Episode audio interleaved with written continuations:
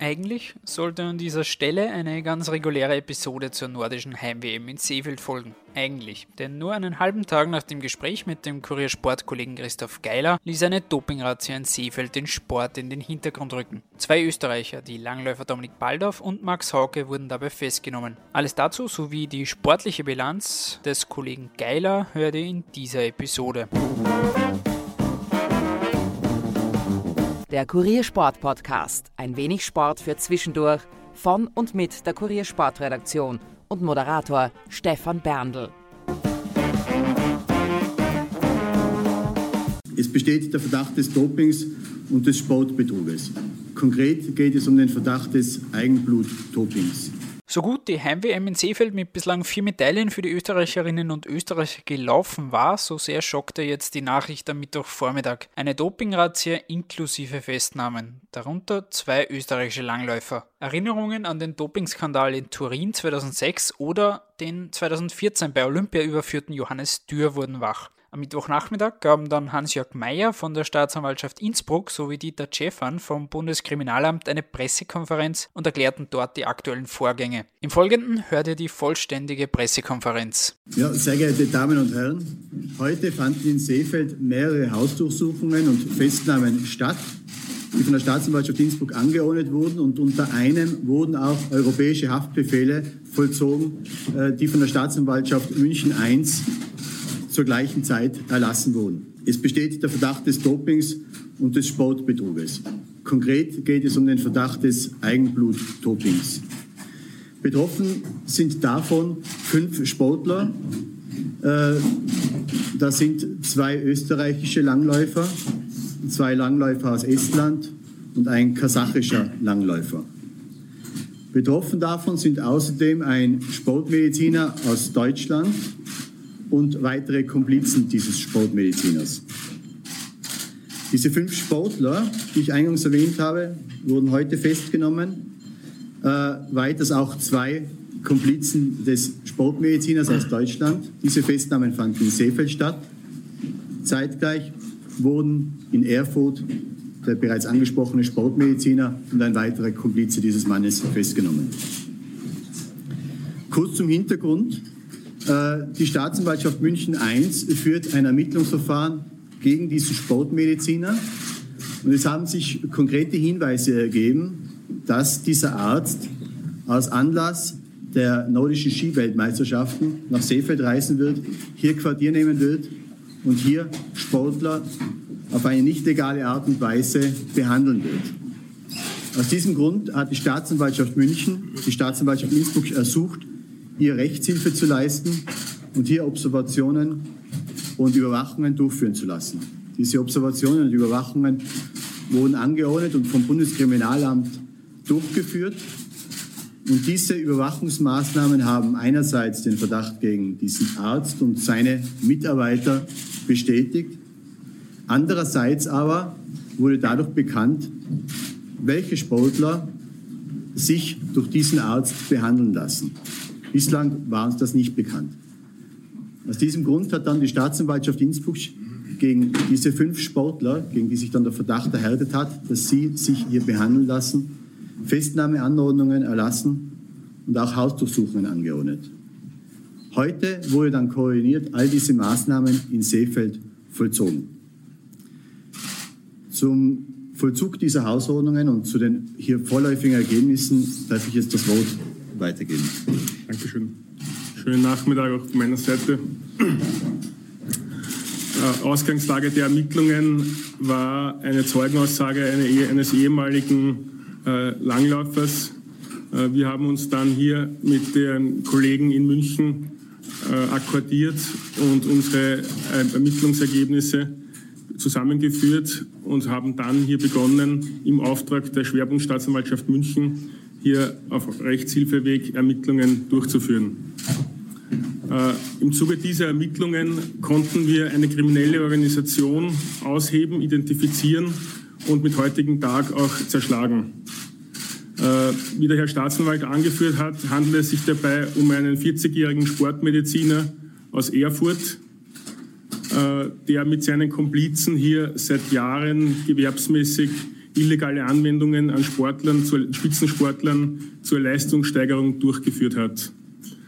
Wir haben hier dass die Ermittlungen hier alle Maßnahmen, die die Strafprozessordnung hier vorsieht, hier ausgeschöpft und konnten hier ein umfassendes Bild generieren und auch im Zuge dieser Weltmeisterschaft hier in Seefeld auch fünf Sportler ausforschen und mit heutigen Tag aufgrund der Festnahmeanordnungen der Staatsanwaltschaft Innsbruck auch festnehmen.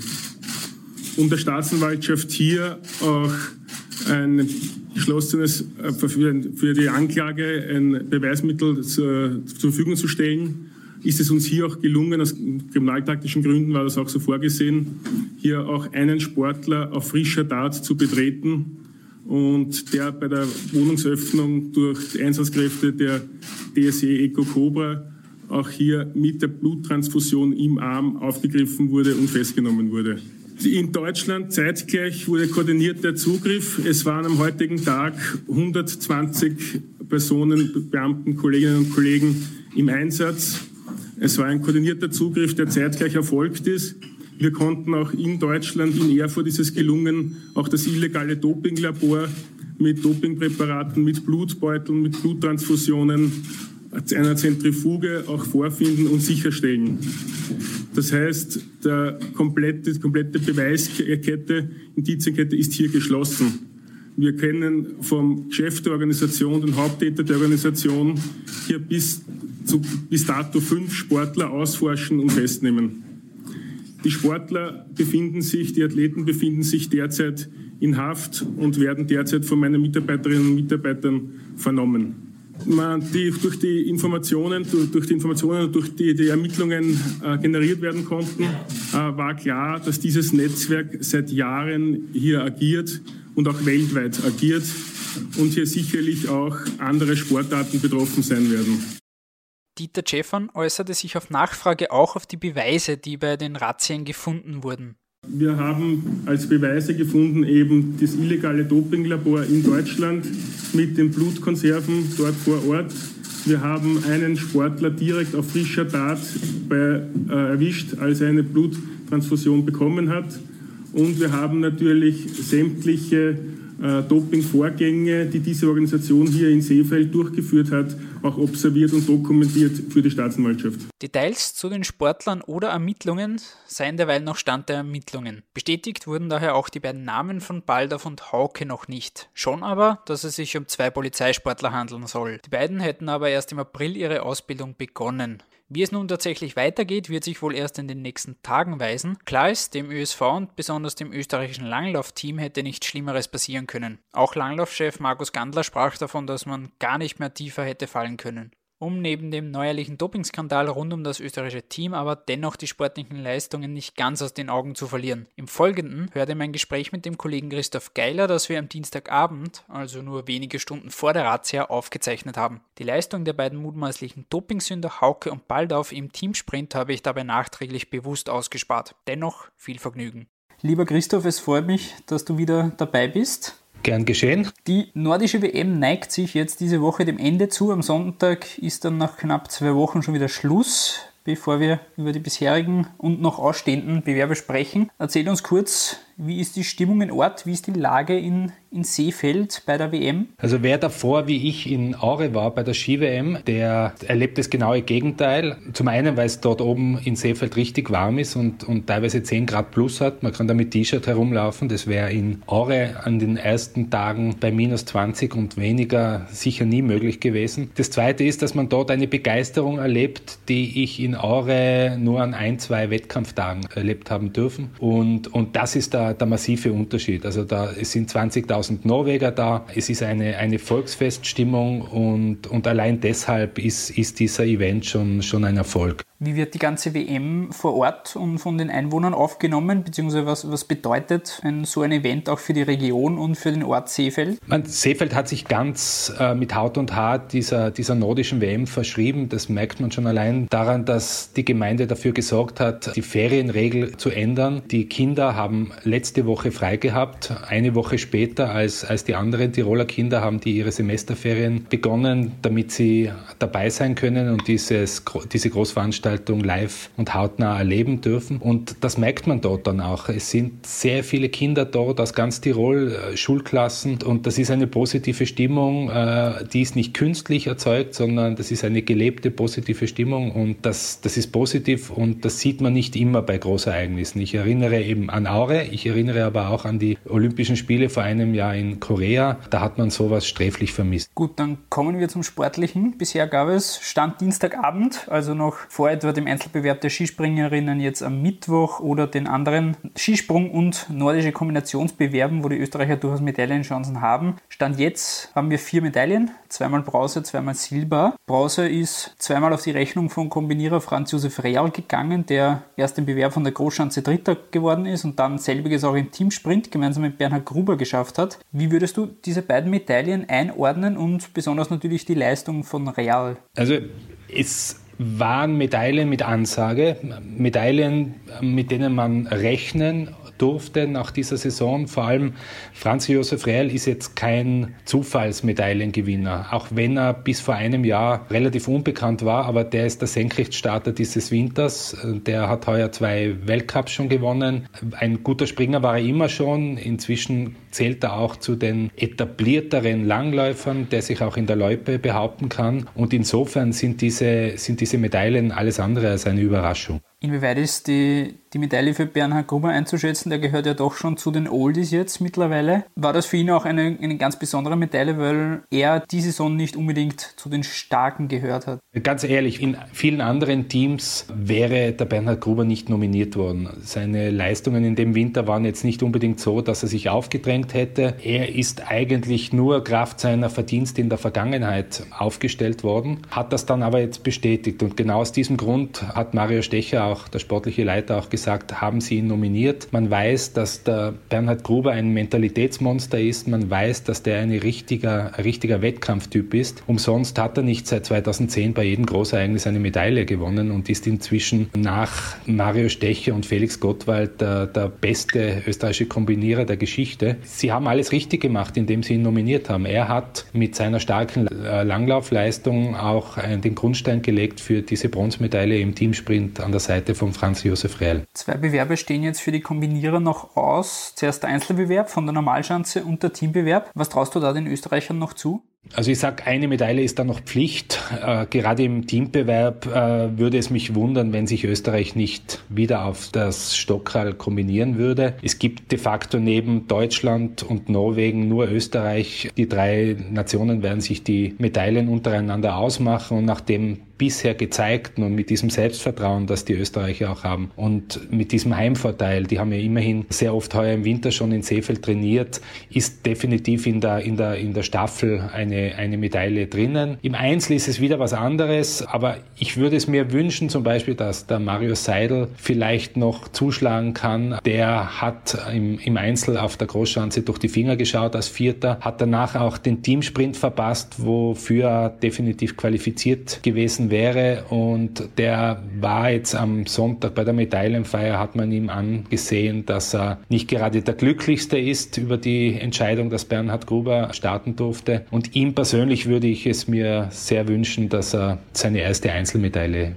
abholt. Kommen wir zu den beiden Silbermedaillen. Die gehen beide auf das Konto der Skispringer und Skispringerinnen. Das österreichische Herrenteam mit Philipp Aschenwald, Michael Heiböck, Daniel Huber und Stefan Kraft hat ebenso Silber geholt wie die Frauen, die heute am Dienstagabend ebenfalls Silber geholt haben. Deutschland war bei den Herren eine Klasse für sich, ebenso wie, wie bei den Frauen. Für Österreich war es die siebente WM-Teammedaille in Folge. Gerade wenn man jetzt die schwierige Situation sich in dieser Saison anschaut, wir haben ja auch schon darüber gesprochen vor wenigen Folgen, hat das Team da das Maximum herausgeholt? Definitiv. Also das ist unbestritten, wenn jemand vor dieser Saison gesagt hätte, die Österreicher holen Teamsilber, dann hätte das jeder unterschrieben, weil die Saison ist dermaßen schlecht verlaufen, gerade mannschaftlich auch. Sie haben zwar immer wieder mal beim Teambewerben aufgezeigt, aber in den Top 25 im Gesamtweltcup scheinen gerade mal zwei Österreicher auf. In der Nationenwertung ist Österreich nur auf Rang 4. Insofern hat man mit dieser Medaille wirklich nicht rechnen dürfen. Es gibt Nationen wie Polen oder Norwegen, die, die deutlich stärker einzuschätzen waren, aber die sind leer ausgegangen und das hat einen Grund. Die Österreicher Österreicher waren sehr konstant und haben sich einfach keine Schwäche erlaubt. Und das ist eine Qualität und eine Gabe, die gerade bei Teambewerben verlangt wird. Die Frauen sind dem heute in nichts nachgestanden und haben ebenfalls Silber geholt. Ebenfalls hinter Deutschland, wie schon angesprochen, Eva Pinkelnick, Jacqueline Seifritzberger, Kera Hölzel und Daniela Iraschko-Stolz haben Norwegen auf Rang 3 verwiesen. Es war für die Frauen ja ein historischer Bewerb, der erste WM-Teambewerb für die Frauen und der war eben jetzt auch mit österreichischer Beteiligung eine sehr gelungene Premiere. Wie hast du das vor Ort auch aufgefasst? Wie war die Stimmung im Stadion und wie ordnest du denn die Silbermedaille ein? Also es war eine Medaille, mit der man rechnen musste. Deswegen hat es diesen Bewerb auch gegeben, sagt zumindest ÖSV-Präsident Peter Schröcksnadel. Er hat sich massiv dafür eingesetzt, dass dieser Bewerb kurzfristig noch in das äh, WM-Programm aufgenommen wird. Und er hat das unter anderem auch in seiner launischen Art damit begründet, er macht das deswegen, weil die Österreicher Österreicher da Medaillenchancen hätten. Und dem, dem haben sie auch Rechnung getragen. Sie, sie haben quasi die Anweisung des Präsidenten befolgt. Es war eine, eine, eine tolle Stimmung dort und man sieht, wie,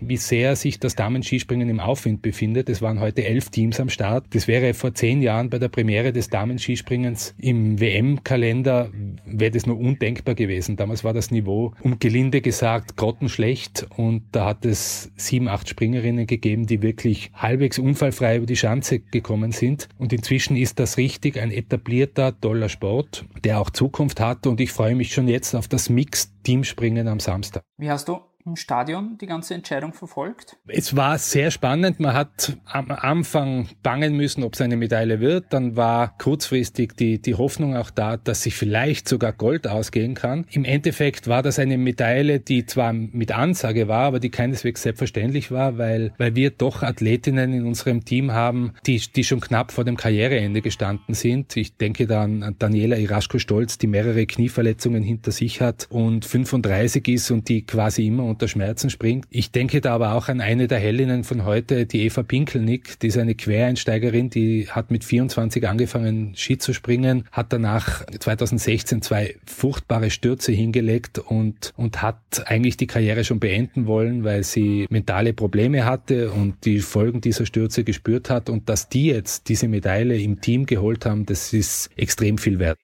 Bei den Skispringern und Skispringerinnen sind es jetzt noch drei Bewerber, die ausstehen. Das Einzelspringen von der Normalschanze und der Mixbewerb. Rechnest du bei den verbliebenen Bewerben noch mit einer Medaille? Ich rechne mal im Mixed-Bewerb sollte sich eine Medaille ausgehen. Da ist Deutschland der Favorit, klarerweise. Die haben den Teambewerb bei den Damen und bei den Herren gewonnen, auch den Einzelbewerb auf der Großschanze. Da führt wahrscheinlich kein Weg an Deutschland vorbei. Die werden Gold holen, da bin ich mir ziemlich sicher. Aber im Mixbewerb sollte sich eine Medaille ausgehen. Im Einzelbewerb der Ö äh, auf der Normalschanze bei den Herren glaube ich ehrlich gesagt nicht, dass sich da eine Medaille ausgehen wird. Dafür haben sich die Österreicher auch zu, sagen wir mal so, sie sind, sie, es werden einige in die Top 10 springen, aber ob es dann reicht für die letzten wichtigen Punkte, damit man in die Top 3 kommt, das wage ich zu bezweifeln. Da sind Springer jetzt am Zug wie die beiden deutschen Eisenbichler und Geiger, die sind voller Selbstvertrauen und das kann oft der entscheidende Punkt sein, warum die dann die Österreicher überflügeln werden. Also ich glaube eher nicht, dass wir da was reißen, zumal der Stefan Kraft auch heute wieder in der Pressekonferenz gesagt hat, dass er die Chance in Seefeld eigentlich nicht mag.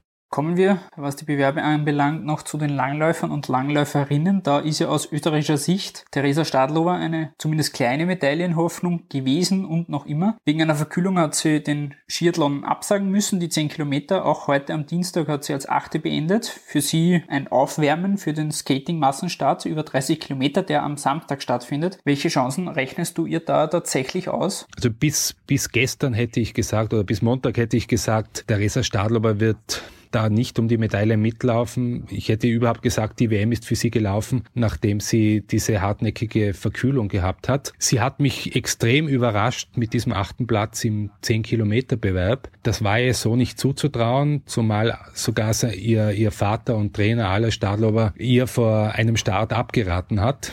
Er gemeint, sie soll sich, wenn, dann zu 100 Prozent auf dieses 30-Kilometer-Rennen am Samstag konzentrieren. Offenbar hat sie diese Erkältung relativ gut überstanden verstanden und insofern traue ich ihr am Samstag schon einiges zu, weil das ist ihre Paradedisziplin. Es wird zwar nicht in der klassischen Technik gelaufen wie letztes Jahr bei Olympia, wo sie auf dem Weg zur, zur Silbermedaille falsch abgebogen ist, aber je länger eine Strecke ist, desto besser kommt Theresa Stadler aber traditionell im Fahrt. Und insofern kann ich mir schon vorstellen, dass sie da in die Top 6 läuft und mit ein bisschen Glück, äh, und wenn es nicht auf einen Zielsprint hinausläuft, wo sie bekanntlich nicht gar so stark ist, kann sie sogar mit einer Medaille spekulieren. Die restlichen Österreicher und Österreicherinnen waren in den Einzelbewerben bislang weit weg von einer Top-Platzierung. Hätte man sich da mehr erwarten können oder ist da einfach auch nicht mehr möglich? Nein, das ist mit Abstand das höchste der Gefühle. Man muss sich, glaube ich, davon verabschieden und darf auch nicht vergleichen mit dem Jahr 1999 mit der WM in Ramsau, wo Österreich vier Medaillen geholt hat im Langlauf. Österreich ist keine Langlaufnation, betont der Sportdirektor Markus Gandler immer wieder. Und es gibt leider nur drei, vier Athleten, die wirklich in der Lage sind, im Weltcup konkurrenzfähig zu sein und in die Top 30 zu laufen. Und da ist jede Top 10 Platzierung oder ich würde sogar sagen, jede Top 15 Platzierung ist ein riesiger Erfolg, auch wenn das medial und in der Öffentlichkeit gerne untergeht.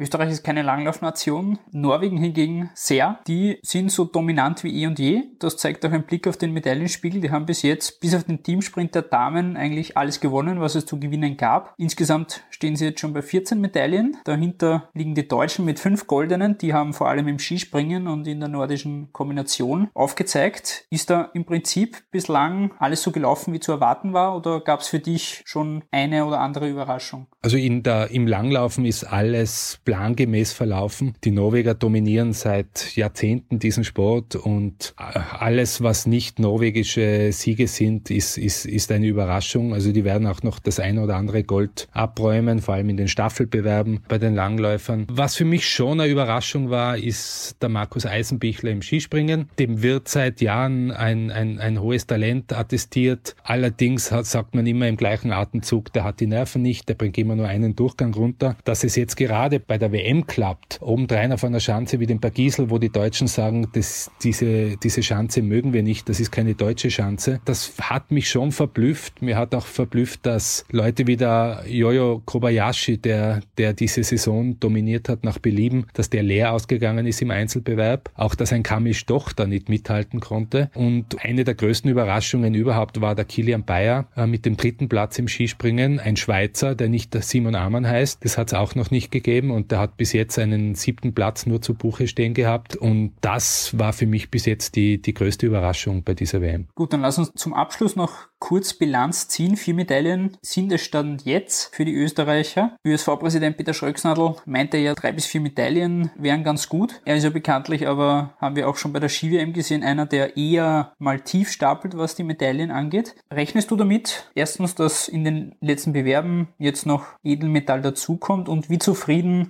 kann der ÖSV denn jetzt tatsächlich sein mit dieser Ausbeute, die er bislang hat? Also ich glaube, dass wir am Ende bei sechs Medaillen landen werden. Ich rechne da mit, der, mit einer Medaille im Mixteambewerb Skispringen und mit einer Medaille in der Kombi-Staffel. Ich halte mich da eher an den ÖSV-Direktor Mario Stecher, der von der Materie sicher ein bisschen mehr Ahnung hat als der Herr Präsident, der ein deklarierter Alpiner ist. Der hat ausgegeben das Ziel vier Medaillen. Das hat diese Mannschaft jetzt schon erfüllt. Damit konnte man so nicht rechnen und insofern ist, ist diese WM schon jetzt für den ÖSV definitiv ein Erfolg und vor allem ist es deshalb ein Erfolg, weil die Skispringer eine Medaille gemacht haben im Teambewerb. Das ist die unter Anführungszeichen Krisensparte der letzten eineinhalb Jahre. Ich erinnere nur daran, im letzten Winter haben die ÖSV-Skispringer bei den Herren keinen Weltcupsieg gelandet, sind bei den Olympischen Spielen leer ausgegangen, auch bei der Skiflug-WM und insofern ist das das wirklich ein, ein großer Erfolg, diese Silbermedaille im Teambewerb bei den Herren. Damit ist in Wahrheit die WM für die Skispringer schon äh, gerettet, egal was da jetzt auch noch kommen mag. Ich glaube, das Ansehen der Skispringer ist dadurch wieder gestiegen und vor allem, was beeindruckend war, in diesem Team waren mit Philipp Aschenwald und Daniel Huber auch zwei WM-Neulinge, dass die diesem Druck standgehalten haben. Bei der Heim-WM am Bergisel, jeder hat eine Medaille erhofft bzw. erwartet. Das ist ist für mich schon ein, eine große Qualität und deswegen ist diese WM auch ein Erfolg mit diesen vier Medaillen, die wir jetzt schon haben. Und wenn noch eine dazukommt, wird es noch besser. Aber ich glaube, dass Mario Stecher als neuer Sportdirektor, auch Andreas Felder, die haben in den vergangenen Monaten sehr viel richtig gemacht. Dann lassen wir uns überraschen, ob in den verbleibenden paar Tagen noch Medaillen dazukommen. Lieber Christoph, danke, dass du dir wieder die Zeit genommen hast. Ich sage danke. Ich bedanke mich auch bei allen fürs Zuhören und wünsche allen Hörerinnen und Hörern noch eine schöne Woche. Wir hören uns bald wieder. Bis dahin, macht es gut. Tschüss.